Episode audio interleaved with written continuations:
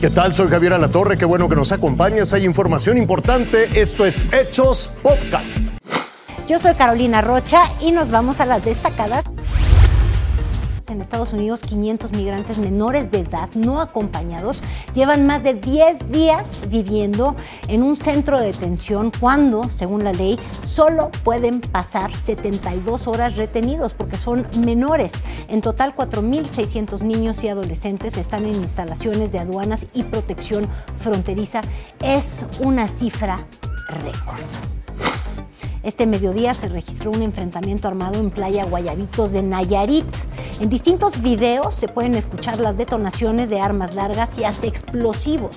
Hasta el momento se sabe que primero ocurrió un enfrentamiento entre sujetos armados y más tarde en contra de las autoridades. No hay cifras oficiales aún de muertos o de lesionados. Mira la gente corriendo en la playa, la gente corriendo en la playa. Tremendo. Bueno, este jueves eh, le reportamos un hecho sumamente lamentable en el Estado de México. Trece policías que fueron emboscados en el municipio de Coatepec, Carinas, por presuntos integrantes del crimen organizado y todos fallecidos. Por esta razón, la Fiscalía General de Justicia del Estado de México ofreció hasta 500 mil pesos de recompensa por información que lleve a la detención de al menos tres participantes identificados en este ataque. Son los que usted está viendo en la pantalla. Miles de capitalinos despertaron pues con un susto la alerta sísmica que se activó, pero fue por error. Miles de capitalinos iniciaron el sábado con un sobresalto. Se activa la alerta sísmica, escribió la jefa de gobierno tras el alertamiento que ya era escuchado en calles y avenidas. Estábamos acabándonos de bañar y tuvimos que salir así como que con la toalla nada más enredada. La verdad que los vecinos se sobresaltaron bastante. Se siguió el protocolo, todos los vecinos salimos, pero no se sintió eh, ningún temblor. Fue una falsa alarma, decía instantes después la directora de Protección Civil de la capital del país. No puede haber afectaciones, primero porque no hay sismo.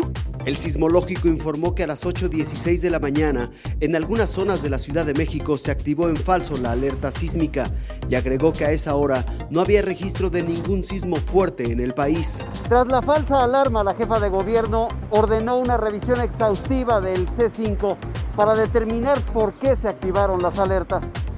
El coordinador del C5, que es la unidad de vigilancia y monitoreo, precisó que la falla no se registró en el sistema de alertamiento sísmico, sino en 5.600 postes de la Ciudad de México. ¿Un error humano o una falla del sistema? Es una falla del sistema, pero eso no implica que no debimos haberlo anticipado. Es un comportamiento del sistema que no teníamos claro. Eh, les adelanto, estamos en un proceso de, renovación tecnológica.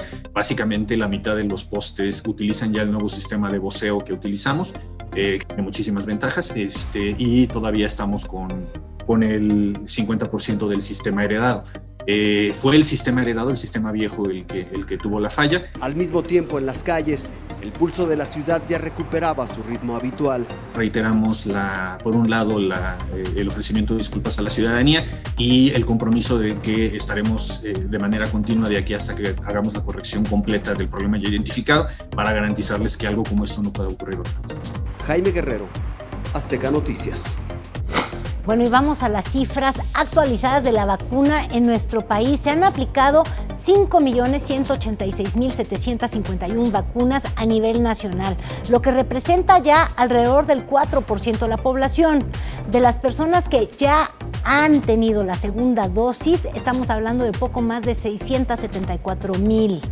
Em, también déjeme decirle que el 70% del personal de salud ya fue vacunado y el 2% de los adultos mayores han recibido su segunda.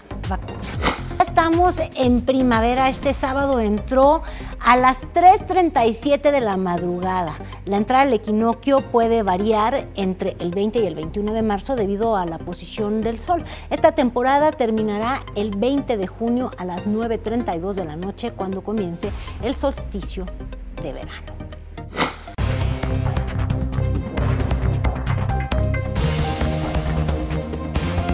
Vamos más allá de nuestras fronteras. Un terremoto de 7.2 se sintió este sábado en el noreste de Japón.